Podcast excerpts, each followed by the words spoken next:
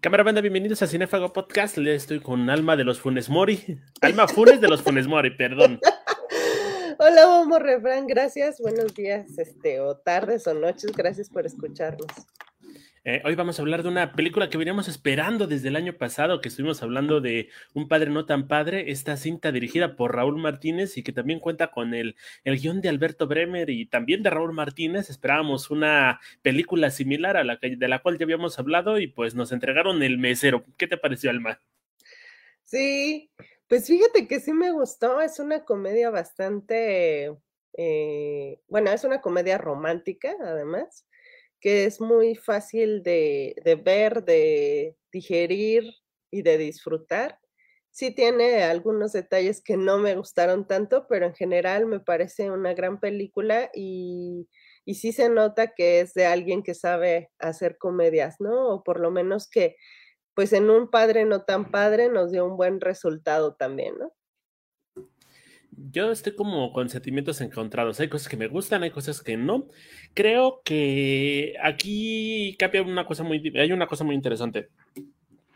La pasada, bueno, un padre no tan padre, la tenías con Héctor Bonilla, que hace un papel excelente, tiene ángel, tiene carisma, sabe actuar. Creo que no es una buena película, pero la carga sobre su espalda como un atlas y la hace funcionar, la hace muy buena. Y aquí tienes a Badir Derbez que no es talentoso, tampoco creo que sea tan mal actor, pero aquí lo veo muy desencantado. O sea, creo que no le creo lo que está pasando. Y hay una parte, sobre todo al final, donde se avienta este pinche discursito donde no entiendo qué está diciendo.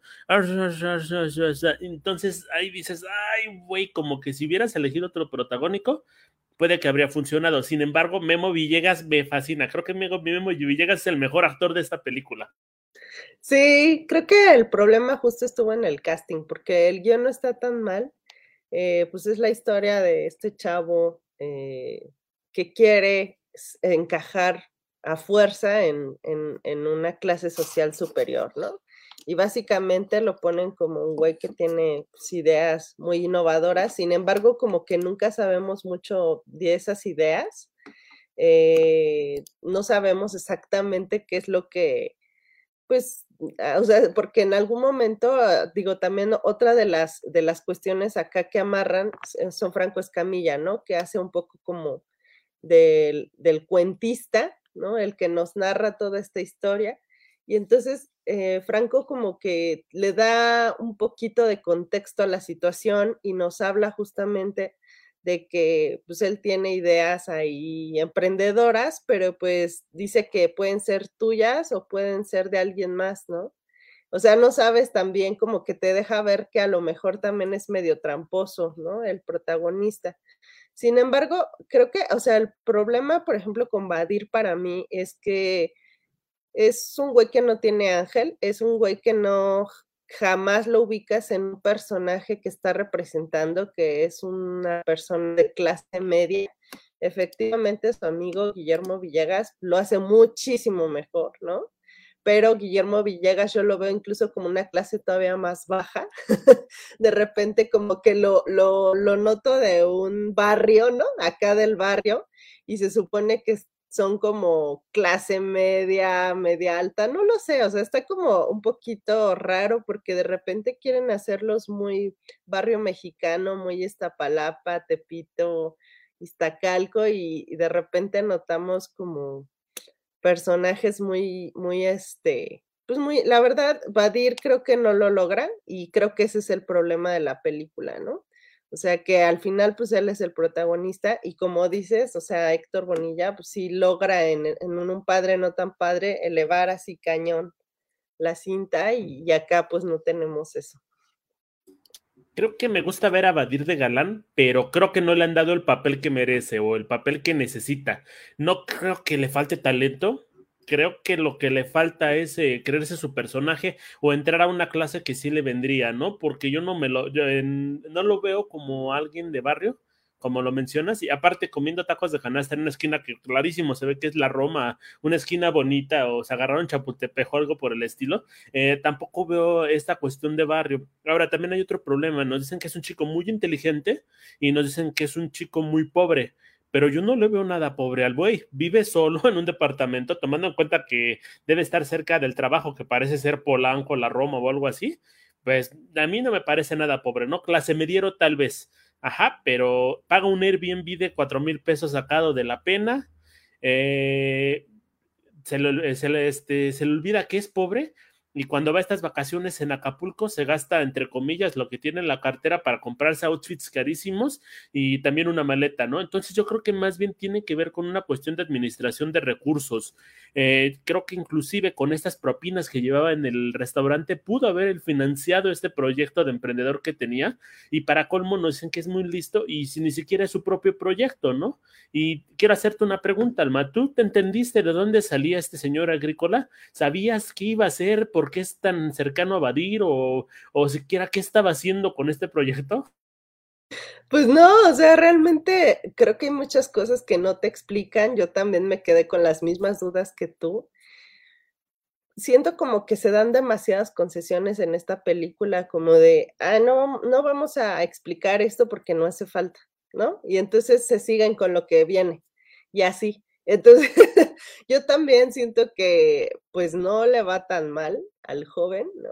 Como para tener vergüenza o decir que es muy pobre. Eh, siento que en primera el director y los que hicieron el guion tal vez realmente no conocen la pobreza, la pobreza en México. Eh, las personas que, la, que actuaron ahí probablemente, o sea, Badir Derbez me queda muy claro que no tiene ni idea de lo que es ser pobre y chingarle desde abajo, ¿no? Como su papá, por ejemplo. y, y, bueno, o sea, a pesar de que también, bueno, su papá también ahí tuvo bastante ayuda, ¿no? De su familia, pero bueno, como que siento que le trabajó bastante. Y en cambio, por ejemplo, Guillermo Villegas o Franco Escamilla, sí siento que son personas, pues, más más de barrio, más de abajo, más que entienden como de qué va toda esta onda, ¿no? Incluso los, los personajes que ponen ahí alrededor, como la chica que da entrada, la hostess, ¿no? Del restaurante, eh, o por ejemplo la, el, el, cocinero también, ¿no? Algunos meseros, o sea, ellos siento que sí son como personas que conocen el ambiente, ¿no? Pero Badir Derbez, pues ni siento que se haya preparado para el personaje, ni siento que tenga idea de lo que es realmente ser pobre. Y creo que entra, o sea, la película empieza con, e, con un personaje bastante, un protagonista bastante forzado, que hay más o menos como que se la vamos creyendo a la mitad, pero efectivamente, o sea, hay muchos momentos en los que vuelve a salir como pues su, su, su onda acá, ¿no? Fifi. Eh, Badir sí se preparó, Alma, pero se preparó mal el pendejo, perdóname, pero eso sí es de pendejos. Eh, estuve haciendo unas entrevistas donde dijo, sí, me fue a platicar con meseros y fui a ver qué show, tratar de ver cómo era el trabajo, pero en la película jamás lo vemos hacer de mesero más que son cinco minutos. Entonces creo que más bien tenía que irse con una clase, una persona de clase, mm, vamos a llamarlo más baja por este sentido, bueno, con una ¿cómo se puede decir? Con una capacidad monetaria menor para que no se ofenda la, gente por ahí, eh, para entender cómo, cómo es esta dinámica, ¿no? Cómo es el día a día y pues también de paso que se llevara tanto a, este, a nuestro buen Raúl Martínez y a Arturo eh, Alberto Bremer para que también entendieran cómo es la dinámica de alguien pobre. Ahora, creo que desperdician muchísimo. Tienen muchas cosas de las cuales pueden tomar, pueden hacer suyas y le pueden dar un impacto bien poderoso a la película y las desperdician. Ejemplo, Lisbeth Rodríguez. Creo que hubiera quedado perfecto. Hubiera sido súper cliché, ¿eh? Pero la parte donde desenmascaran a Badir, imagínate que llega Elizabeth Rodríguez haciendo en la Alameda uno de sus videos de, oye amigo, déjame revisar tu celular, y ahí ve el celular y ve que este güey tiene fotos mesereando o algo así, lo ve la chava y dice, ay, no mames, te odio, ¿no? Creo que hubiera sido un poquito hasta más orgánico. Y segunda, Franco Escamilla, eh, en el 2020, ya para finales, Franco tuvo un especial llamando Cerrando Fuerte en ese entonces hizo una pequeña rutina, son como dos o tres minutos donde habla de puros refranes. Siento que es esta película. Eh, nada más está hablando de refranes, refranes, refranes, refranes, refranes. Creo que si le hubieran dado él el control creativo de la parte donde iba a participar, pudo haber hecho cosas bien cagadas, bien divertidas y aparte de todo le hubiera dado otra intencionalidad, ¿no? Franco Escamilla es una persona que apela mucho por la calidad, no hace reír fácil, no hace reír a lo estúpido. Creo que si le hubieran dado esta oportunidad, se hubiera rifado, hubiera quedado un guion más interesante, pero también creo que también ahí viene mucho el ego de tanto director como, como, este, como de escritor, bueno, de guionista. Entonces, creo que son dos cuestiones que desaprovecharon mucho. ¿Tú cómo viste a Memo? ¿Crees que lo aprovecharon bien, Alma? Pues a, Memo. a, Memo Villegas. Ah, a Memo Villegas, perdón.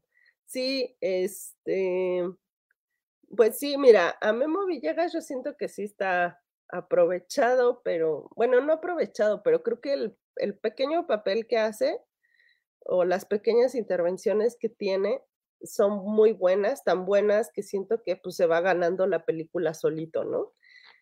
Eh, Franco Escamilla, siento que yo también siento que le hubieran dado a lo mejor un poquito más de libertad. Yo siento que sí se la dieron un poco, pero pues siento que le ganó un poco a lo mejor la vergüenza o como esta, esta, el miedo de enfrentarte a la cámara, ¿no? Porque no es fácil. Y de repente yo lo notaba un, poco tenso, como el sensei, ¿no? Como el, el taquero.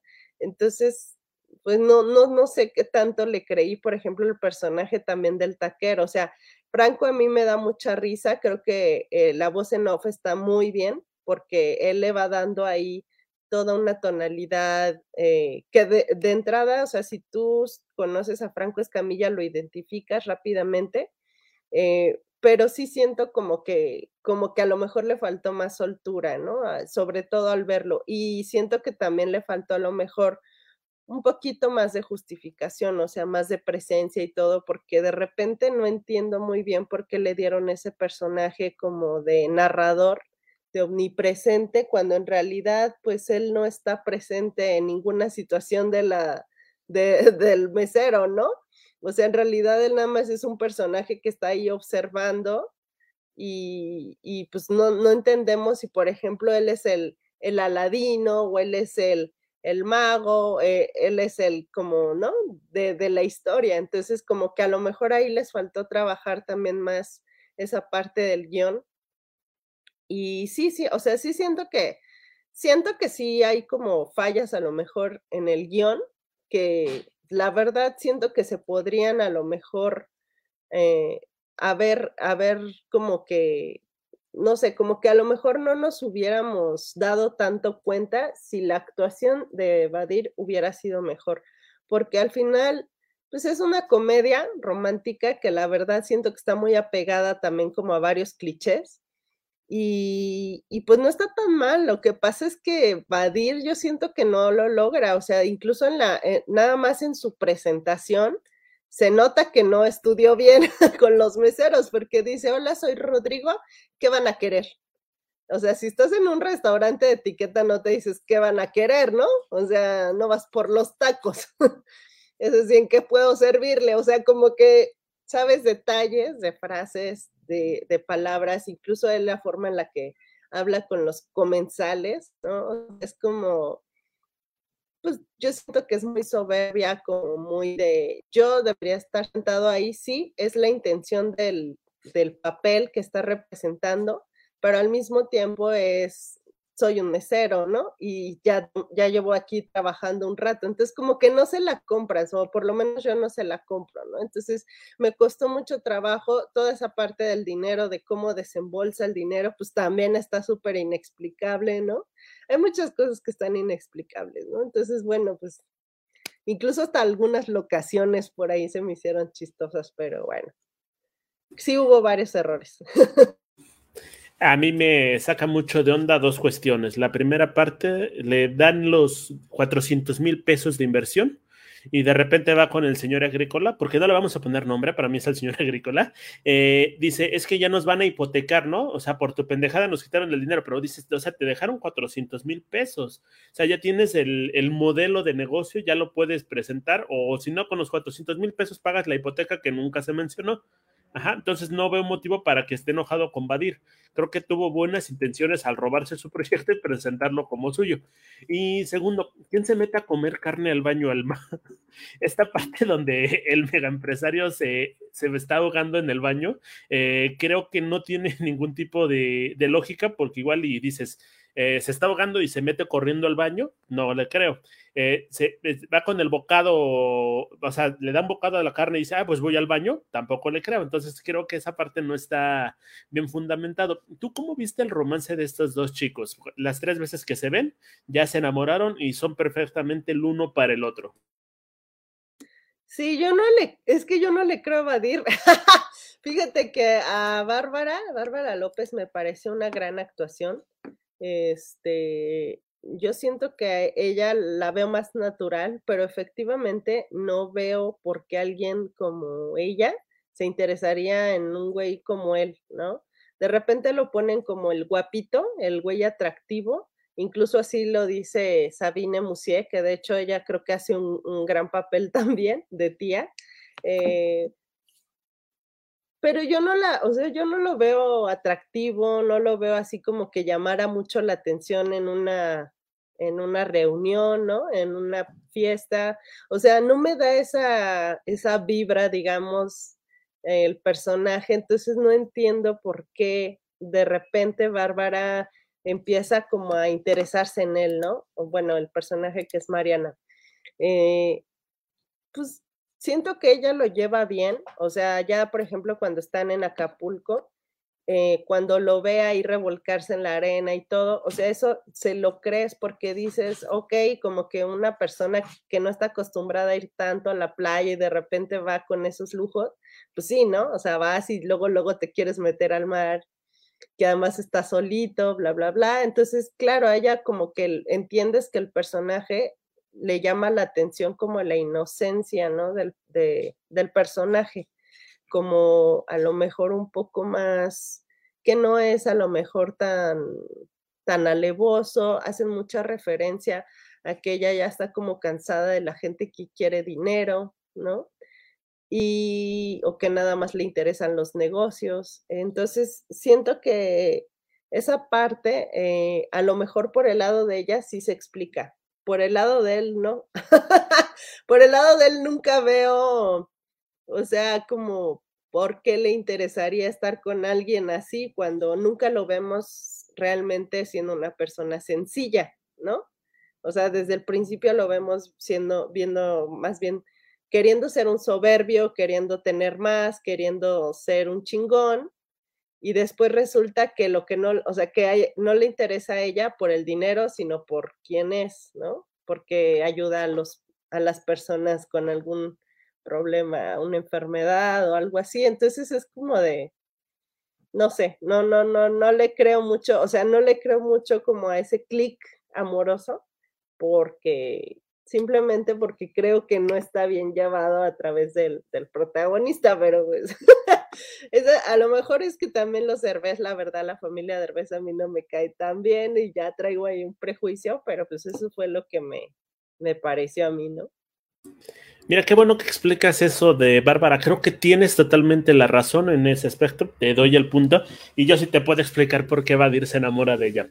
Se enamora del dinero, se enamora de que está guapa, se enamora del estatus que le puede dar esta mujer. Inclusive forma esta parte tramposa que me parece. O sea, creo que es un personaje muy malo eh, tanto escrito como por Vadir, porque es acosador, o sea, llega a este centro, o sea, primero la, busca, en la googlea y ve que participa en este centro para niños enfermos y lo primero que hace es preguntar por ella, o sea, ni siquiera quiere que sea casual. Llega y dice, oye, ¿está aquí? Ah, este, perdón, ¿está la chica que me gusta aquí?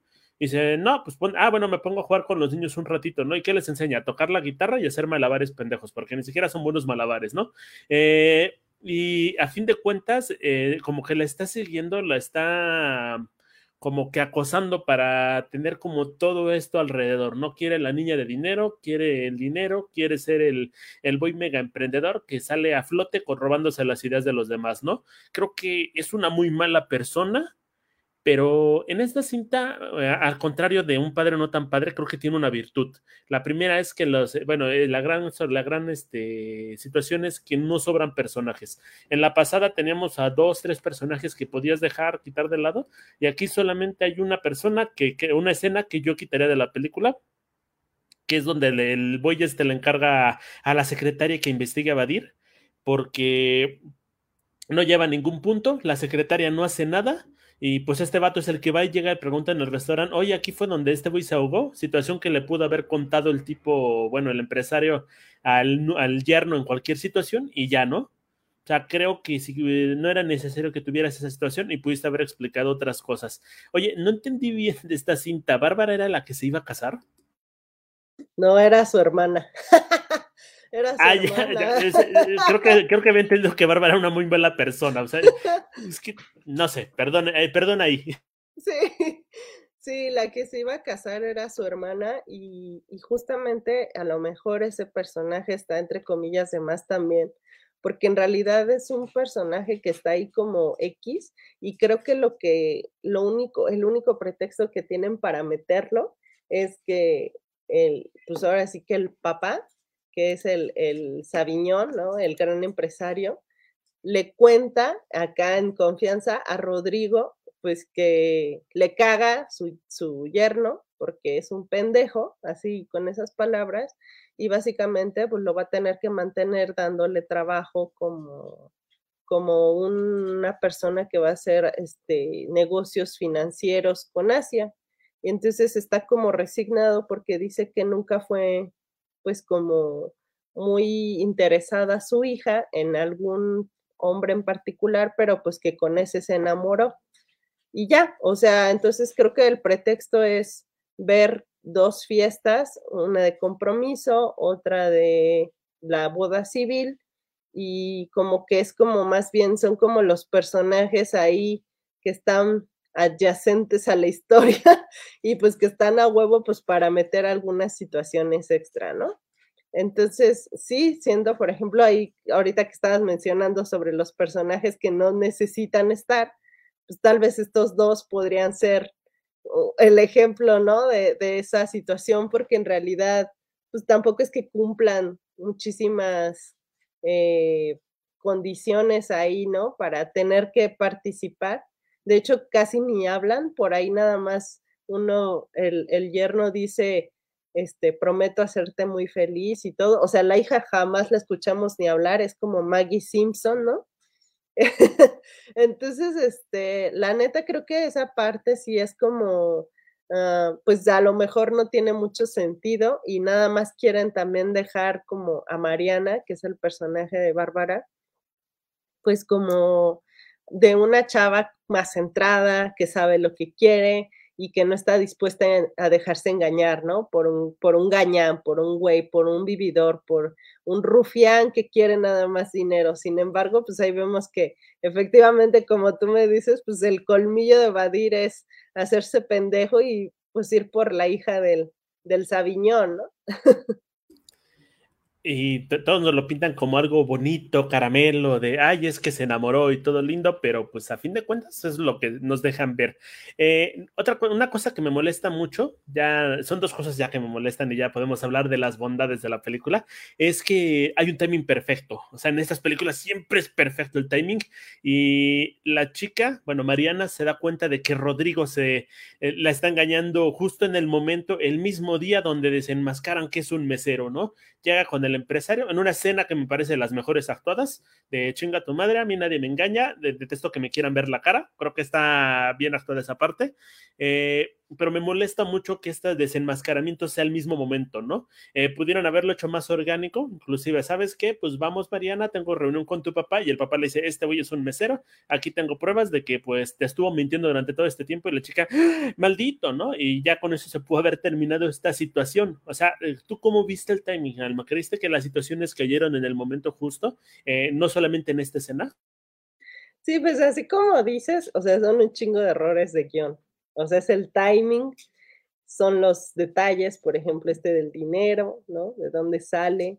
este, pues tenemos incluso el personaje también de Evadir con lo del departamento. O sea, hay muchas cosas que realmente no concuerdan con una lógica, ¿no? O sea, creo que sí es un problema totalmente de guion, de que no lo trabajaron lo suficiente.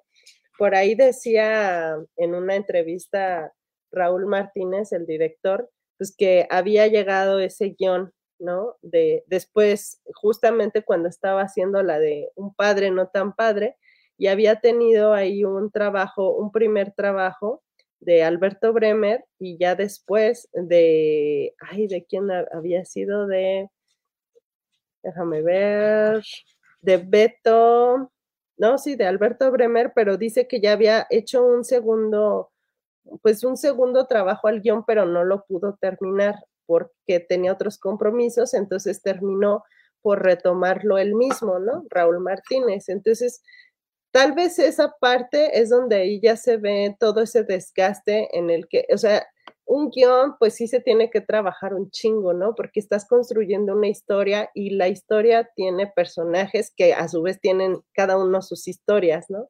Y si tú no te imaginas cómo esas historias, puede que ahí se te vaya cayendo la lógica de los sucesos, ¿no? Y, y, de cómo a lo mejor, por ejemplo, también lo que decías de por qué se está ahogando con un pedazo de carne en el baño, ¿no? De hecho, no sé si ustedes recuerdan o, vieron a la señorita Fire, papá por siempre, que también se está ahogando el, el, esposo con un pedazo de carne, bueno, se está ahogando en la mesa, que es cuando da el bocado, ¿no? O esos detalles son los que sí cuidan mucho, por ejemplo, la industria hollywoodense, porque al final tienen un equipo de redactores y guionistas muy, muy potente ¿no? Que nos da esos resultados de comedias que son clásicas, ¿no? Y, en México, pues sí, siento que hace falta mucho más trabajo en la parte técnica, digamos, en la parte de hacer como toda la planeación, producción, preproducción, postproducción de una película, pues por falta a veces de dinero, ¿no? Pero sí siento que si cuidaran más esos detalles, pues conseguirían tener como películas mucho más fuertes, mucho más interesantes, mucho más llamativas y mucho más exitosas, ¿no? Eh, creo que aquí, por ejemplo, lo que hablábamos, o sea, para mí la respuesta fácil de que esté Badir Derbez ahí es que atrae público, ¿no? Si está en la cartelera, pues mucha gente lo ubica y pues va a ir a verlo a él, no necesariamente a, pues sí, a, a, a otros personajes, ¿no? Entonces, bueno, pues, o sea, como que siento que es un poco todos esos problemas ahí sumados, pero pues siento que justamente, pues eso es lo que a lo mejor le da el traste a la, a la cinta. Imagínate que la película hubiera empezado con un entrenamiento de meseros. Les dicen cómo tienen que reaccionar ante algún tipo de emergencias y demás, ¿no? Badir es el más chingón, el más chido. Eh, se destaca de todos estos meseros porque es un restaurante especial, ¿no? Eh, inclusive lo puedes dejar mesereando un poquito más y cuando llega este cliente, para no chutarte la misma escena de la señora Fire, le da un ataque cardíaco, ¿no? Y de repente Badir llega y lo empieza, lo empieza a reanimar, ¿no? Eh, me imagino a Memo Villegas, este, cuando, lo ve, eh, cuando le va a dar el beso de la vida, le dice, ah, qué puto, ¿no, güey? O sea, para seguirte riendo. Y este hombre que es Aviñón se despierta diciendo, oye, este güey me salvó la vida, voy a cambiar mi forma de percibirlo, ¿no? Voy a empezar a querer a mis hijas. Y es donde se empieza a dar cuenta de que las personas que tiene alrededor son un lastre. O sea, hubiera quedado como más interesante. O sea, es mi idea de guion, ¿no? Este, ahí, si quieres, eh, hagan el, este, el mesero Snyder Cut y ya, este, bueno, este, el mesero Ron Martin Scott y ya la, pueden plasmar un poquito mejor, ¿no? Eh, creo que el discurso final de Badir es súper genérico, súper ñoño, no me dice nada, la parte donde lo persiguen, llega al escenario y ya cuando llega al escenario, no, no, todos deténganse, ¿no? ¿Va a decir algo eh, o no? No podemos pasar por un escándalo de este tipo, ¿no? O sea, creo que si cualquier vago se mete a cualquier boda de barrio, se pone al frente y va a empezar a hablar, lo corren y casi casi lo madrean, ¿no? Pero aquí como ya hay que cuidar impresiones, creo que no está bien justificado. Y también el que lo perdonen así, no me agrada. O sea, siento que fue manipulador, siento que fue gente, siento que fue todo. Y nada más por unas palabras bonitas genéricas ya vamos a perdonarlo. Sin embargo, me gusta que al final sea entre comillas agridulce y que no termine con Badid este, en la revista de la revista, perdón, en la portada de la revista Time eh, diciendo el hombre más exitoso del año, ¿no? Sí, siento que tiene ahí también, o sea, la parte yo creo que más me enojó fue esa de donde se sube al escenario, porque además, como dices, no sé, no tiene una pésima dicción, entonces de repente no se le entiende bien lo que está diciendo pero la primera parte es como de ofrecer disculpas al papá y pues de haberle visto la cara de pendejo, como se lo dice él, ¿no? Si hay una cosa que me molesta es que me vean la cara de pendejo y la otra es que piensen que me la están viendo. Creo que se lo deja muy claro, ¿no? O sea, pues eres un hijo de la chingada, ¿no? O sea, confía en ti, te abrí las puertas de mi, de mi negocio, de mi familia, de mi casa, ¿no? Te di toda la confianza, te di mi dinero y tú pues básicamente me defraudaste, ¿no?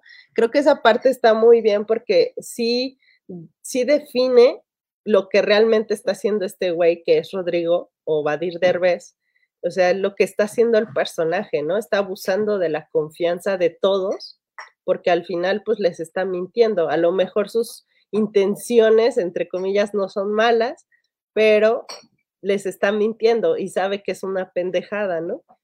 Eh, sin embargo, lo sigue haciendo y lo sigue haciendo y, como un mentiroso, ¿no? Cada vez es más difícil eh, sostener una mentira. Entonces, pues obviamente va, va avanzando. Yo también siento que hay muchas situaciones que pudieron haber hecho más largas y se pudieron haber a lo mejor omitido el viajecito a Acapulco, ¿no? O sea, como que había situaciones que podían hacer más divertidas o más profundas y pues a lo mejor como que las desperdician, ¿no? Desperdician ese tiempo en otras cosas.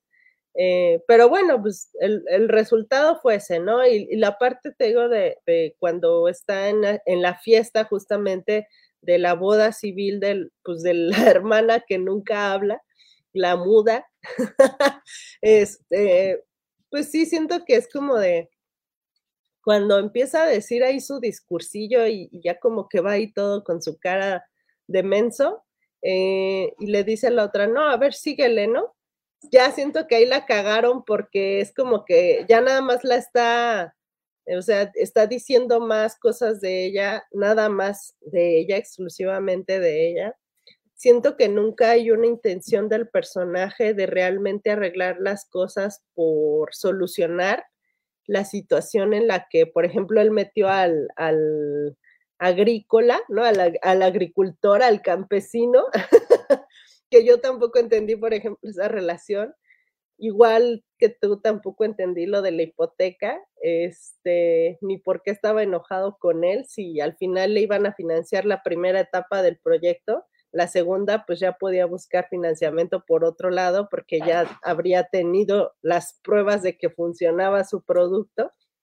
Entonces no lo entiendo, o sea, no entiendo, como que no se entiende mucho toda esa parte, pero dices, o sea, por ahí dejan medio ver en esta escena donde está el campesino viendo como a toda su, su, siembra, ¿no? De, de lotes, pues es como de, ay, güey, ¿no? El mexicano, la tierra, ¿no? El, orgullo nacional. Y pues la neta es que a Badir Derbez le vale madres, porque nunca lo vemos luchando por recuperar, este, pues a lo mejor parte de lo que, lo que había hecho perder a este campesino y a las 22 familias que estaban trabajando con su proyecto, ¿no? Sino que nada más quería reenamorar a la chava, ¿no? Y al final ahí los vemos echando taco. O sea, eso significa como que ya se solucionó el pedo, significa que ya se hicieron amigos, significa que el proyecto va a seguir, o qué significa. O sea, porque ya no se entiende, como que ya dijeron, pues ya lo dejamos a la imaginación, como que es un final ya medio ahí inferido, pero pues como raro también, o sea, puedes decir, pues a lo mejor son amigos, pero todo se fue a la chingada, ¿no? o sea que se echaron un taco con Franco Escamilla y ya, ¿no? Pues como que siento que está un poco apresurado ese final y, y siento que pierden mucho tiempo hablando o divagando en todas las bondades que tiene Mariana, ¿no? pudieran haber armado un negocio de tacos de canasta bien choncho. Eh, ahí, ahí tienes la justificación de cómo Franco Escamilla iba a resolver toda esta situación. Igual y desde un principio empezar a decir, ah, es que yo tengo mis ahorros, yo tengo mis ahorros, yo tengo mis ahorros. Oye, güero, ya perdiste la empresa, ¿cuánto era? ¿400 mil? Ah, yo tengo 400 mil que he juntado de toda la vida, ¿no? Los tacos de canasta no son baratos en México. Para una comedia romántica tiene la lógica que necesitas, entonces podría haber sido un buen Deus, bueno, un mal Deus ex machina, pero que te hubiera resuelto la situación y no nos hubiera dejado en el limbo. Me gusta el final humilde de estos personajes comiendo tacos, pero también tiene otras bondades. Creo que el tema está muy bien. El tema, la temática me encanta porque estamos en una generación donde salen un montón de influencers y un montón de gente diciéndote, ah, es que invierte, es que busca, es que eh, puedes mejorar tus condiciones de vida con la creatividad suficiente, ¿no? Entonces creo que esa película puede apelar muchísimo a ese público a ese público, perdón, eh, y creo que es un tema que está muy en boga en día, entonces eh, me gusta mucho esa cuestión, me gusta mucho lo de las raíces mexicanas, eh, me encanta el, último, la última interacción que tiene Badir hablada con el papá, me encanta porque es esta cuestión de, ¿sabes qué? Pues yo fui tu mesero durante mucho tiempo, te estuve atendiendo varias veces y nunca me reconociste cuando te vi, ¿no? O sea, creo que esas partes son valiosas y que se pudieron haber explotado mejor. Sí, yo también totalmente de acuerdo, porque, o sea, siento que la película, como decía al inicio, pues ahora sí que esta plática eh, no está mal, o sea, es una comedia bastante digerible, es divertida, tiene cosas chidas, pero sí siento que hay muchos errores y sobre todo a mí el personaje de Badir no me gustó nada, ¿no? O sea, él no me gusta, o sea, yo no le creo a él pues todo lo que hace, ¿no? O sea, todo todo desde que él es un mesero, no se lo creo, desde que se empieza ahí. De hecho, lo veo más a lo mejor un poco más desenvuelto a la mitad de la película porque siento que se está representando un poco más en su clase social que él vive realmente, ¿no? o sea, como que la comprende mejor y siento que entonces, pues, es más fácil para él interpretar eso, ¿no? O sea, cuando lo ve sentándose con los chavos que le invitan, entre comillas, a ir a la Fórmula 1, se me hace una escena tan pendeja, pero de por qué no, invítenme, ¿no? Así como de neta, güey, o sea, creo que los que hemos trabajado jamás haríamos algo así. O sea, bueno, no lo sé, a lo mejor si hay algún arriesgado, ¿no? Pero pues siento que le vale madre realmente el, el perder a lo mejor su trabajo, ¿no? o es medio pendejo también, o sea, no, no lo sabemos, no sé, o sea, tiene, tiene bastantes cosas ahí muy extrañas, eh, pero pues bueno, por ejemplo, yo de rescataría, sí, a mí sí me gustó muchísimo la actuación de Bárbara, de Bárbara López, me gustó mucho, creo que pues ella, creo que se va a empezar a colocar a lo mejor un poco más en el recuerdo de, pues del público mexicano, porque creo que lo hace muy bien, se, siento que es más natural, eh, pues Arturo Barba ya tiene ahí como una, un reconocimiento, ¿no? una trayectoria y sobre todo también en el cine siempre le dan estos papeles fuertes, entonces sí siento que sí se le cree como del empresario de Sabiñón. Como dices, Memo Villegas, acá se lleva pues la película porque es muy divertido, realmente es un, es un personaje muy divertido. Eh, que te hace como además a lo mejor acordarte de amigos o acordarte de ti mismo en, ciertas situaciones. Eh, por ejemplo, cuando se lo cotorrea en el WhatsApp, ¿no? Que le dice así como de, ni me gustan los tacos, ¿no? Y luego, ah, bueno, jaja, sí, sí, vámonos, mañana nos vemos en los tacos. O sea, es como de, güey, a huevo, o sea, un mexicano es así, ¿no? Eh, tenemos a, Emiliano Zurita, que la verdad pasa un poco de noche como el villano, no lo hace mal, pero su personaje está un poquito olvidado, ¿no? Sí se le cree porque se le cree de niño rico y ambicioso también, pero siento que no le dan como mucho espacio a aparecer. Lo mismo que Sabine Moussier, que lo hace bien también, pero siento que pues nada más le dan ahí dos, tres cositas que están, están divertidas, la verdad. Eh, por ejemplo, cuando se lo, se lo sabrosea, ¿no? y le, y pues acá dice, pues estás bien bonita y no sé qué, o sea, como la tía, ¿no? Que siempre le gustan los, los, los más chavitos. Entonces, bueno, pues creo que siento que dentro de todo sí son como e, esos personajes a lo mejor estuvieron mucho mejor armados. También tienen como situación, Franco Escamilla incluso, o sea, creo que sí tienen a este, pues más, no sé cómo decirlo, más, más carnita a lo mejor, pero siento que mucho depende de lo que ellos dan como actores, ¿no? Porque tampoco está muy explicado el personaje de Bárbara, de Mariana, pues, y sin embargo siento que lo hace bien, o sea, no te lo cuestionas tanto, o el personaje de Sabiñón tampoco te lo cuestionas tanto, porque al final como que pues, los interpretan bien, ¿no? Y, en cambio Badir, que es el que lleva, pues ahora sí que la película, la verdad es que sí falla bastante. Creo que es una buena película para ver, para dominguear, no para ponerte a pensar mucho, porque si no te pueden entrar como muchas dudas y muchísimas quejas. Eh, ya mis últimas dos ideas para cambiar toda esta historia y reformularla y hacerla una mejor producción sería poner a Memo Villegas o a Franco Escamilla en el principal, de preferencia a Memo Villegas, creo que hubiera quedado excelente. Y segundo, a los tres chavos del inicio, eso es donde se sienta, después de haber dado otro tipo de peso.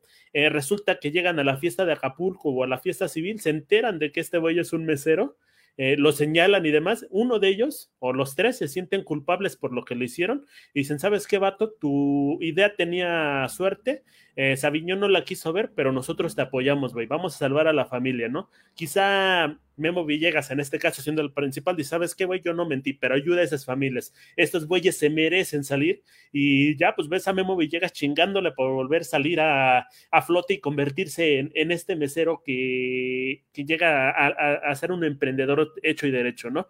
Sin embargo, creo que pues podemos esperar, esperar las siguientes historias de Raúl Martínez. Eh, quiero ver de nuevo eso que vimos con un padre no, tan padre. Eh, tenemos en postproducción cuando sea joven creo que va a ser una gran película. Tengo ganas de que sea una gran película. Por favor, que sea una gran película. Y ahorita está grabando Permitidos. No sé de qué se va a tratar esa, porque cuando se acabe creo que es más obvio. Eh, esperemos que sean buenas y pues hay que darle el voto de confianza. Creo que es un buen director. Siento que la pandemia y estas situaciones pudieron haber arruinado esas películas y sobre todo Badir Derbez, ¿no? Que tampoco eh, hay que darle un buen papel a Badir Derbez. Creo que todavía no ha brillado como debe brillar porque es un chavo que le está chingando, pero no, la no ha sabido dónde. Sí, tal vez no, no ha tenido el personaje que necesita para hacer pues algo mejor, ¿no? O sea, siento que aquí no, la verdad no lo logró. Eh, pero bueno, pues eh, yo también a lo mejor cambiaría la historia, incluso yo me la imaginaba, ¿y qué tal si le hubieran dado el personaje principal a Mariana? O sea, bueno, Bárbara López. ¿Qué tal si en vez del mesero hubiera sido la mesera? ¿Qué tal si hubiera sido una mujer emprendedora que quería hacer, o sea, que era soberbia y que era la que quería el dinero? También como que hubiera sido bastante interesante ver a lo mejor a una mujer eh, tratando de obtener dinero o financiamiento, pues a lo mejor de, de, grandes empresarios que no confiaban en ella por ser mujer, ¿no? O sea, hay muchas situaciones, la verdad, que pudieron haber desarrollado y que hubieran sido interesantes, que hubieran sido muy divertidas. Yo también creo que Memo, Memo lo hubiera hecho mucho mejor en el personaje protagónico.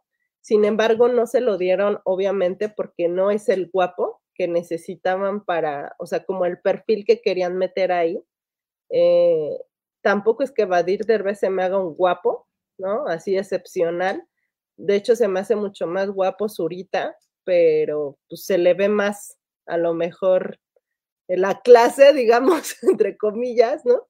La clase económica. Eh, pero bueno, pues, o sea, es como de, pues, te buscas a otro personaje, ¿no? O sea, hay muchas personas que te pueden dar a lo mejor ese, ese perfil, pero yo siento que lo escogieron a él por una cuestión más de, de nombre, de la familia que tiene, a lo mejor le entró ahí Eugenio Derbez con lana, entonces sí es como de, bueno, pues como que también el, cine mexicano busca un poquito de retribución económica y pues eso es solo se lo dan las personas que van a ver las películas, ¿no? Entonces, ellos solamente pueden seguir haciendo nuevas películas si, si una funciona, ¿no? Entonces esta parece que funcionó, recaudó una buena cantidad en su fecha de estreno, que fue el 15 de julio en cine. Y pues ahorita él parece estar contento, eh, me refiero a Raúl Martínez, el director, porque pues sí, ya está grabando una, o, ya está trabajando en una nueva película y pues sí, a mí también me encantaría seguirlo viendo porque creo que vamos a ver cómo madura, ¿no? Como director y creo que hay pocos que se están animando a hacer comedia en este país, que era un género bastante explotado en la época de oro, por ejemplo, y que teníamos ya personajes icónicos y que ahorita ya no existe un personaje icónico, ya no eh, existe un director que sea tan divertido de comedia mexicana, ¿no? Entonces es como, es padre volver a encontrarte, por ejemplo, con, con estas propuestas, también como Cindy La Regia, que pues sí funciona, ¿no? Y, y, dan risa y son un momento de entretenimiento porque al final, pues el cine de comedia también es una forma de, pues, de llevar la vida que también es difícil, ¿no? Entonces, si estamos pasando por situaciones duras, pues vamos a reírnos un rato, ¿no? Y aparte de todo, que lo que hace este buen hombre Raúl Martínez es empezar a, agarrar eh, personajes del pasado, actores que ya no tienen chamba o que ya no vemos tanto en el cine, y le está empezando a dar, eh, empezar a dar como la oportunidad de volver a renacer, ¿no? Eh, cuando sea joven, eh, vamos a estar hablando del Flaco Ibáñez. Manuel Flaco Ibáñez va a ser el papel principal. Bueno, lo va a hacer Antonio Sotillo como joven, ¿no? Pero vamos a ver al Flaco Ibáñez, vamos a ver a Edgar Vivar, vamos a ver a Eduardo Santamaría, a Verónica Castro y Natasha Dupeyron, ¿no? Obviamente toda la cuestión va a ser de Antonio Sotillo, Sotillo perdón, y Natasha Dupeyron, pero creo que nos esperamos con, espero una gran película. Eh, si bien la comedia romántica es un género que, al cual traemos hasta la coronilla, creo que se puede hacer bien. Creo que este hombre, este, este hombre tiene la intención o el gusto o la capacidad de hacerlo bien, ¿no? Pero pues hace falta dar ese siguiente paso. Un padre no tan padre fue una película que me encantó y espero el siguiente resultado similar. Sí, ojalá que, sigan este, trabajando y pues que encontremos una, una, nueva propuesta, la verdad que sea divertida, que nos haga reír. Al final pues es parte también del cine. Yo creo que es muy válido que se salten algunas explicaciones, pero bueno, entre más se trabaje, siento que van a tener resultados más divertidos, ¿no? Entonces hay que seguirle dando una oportunidad a este director y pues sí, yo también este, espero ya con ansia la, la próxima película, ¿no? Y pues nada, banda, con eso terminamos este episodio y quiero recomendarles que si ustedes son meseros, busquen a quien, a cualquier persona que esté en problemas, búsquenle, salven la vida, échenle la mano, no solo no por ser buenas personas, sean culeros, eh, solo para obtener algún beneficio, no hay que ser como Badir.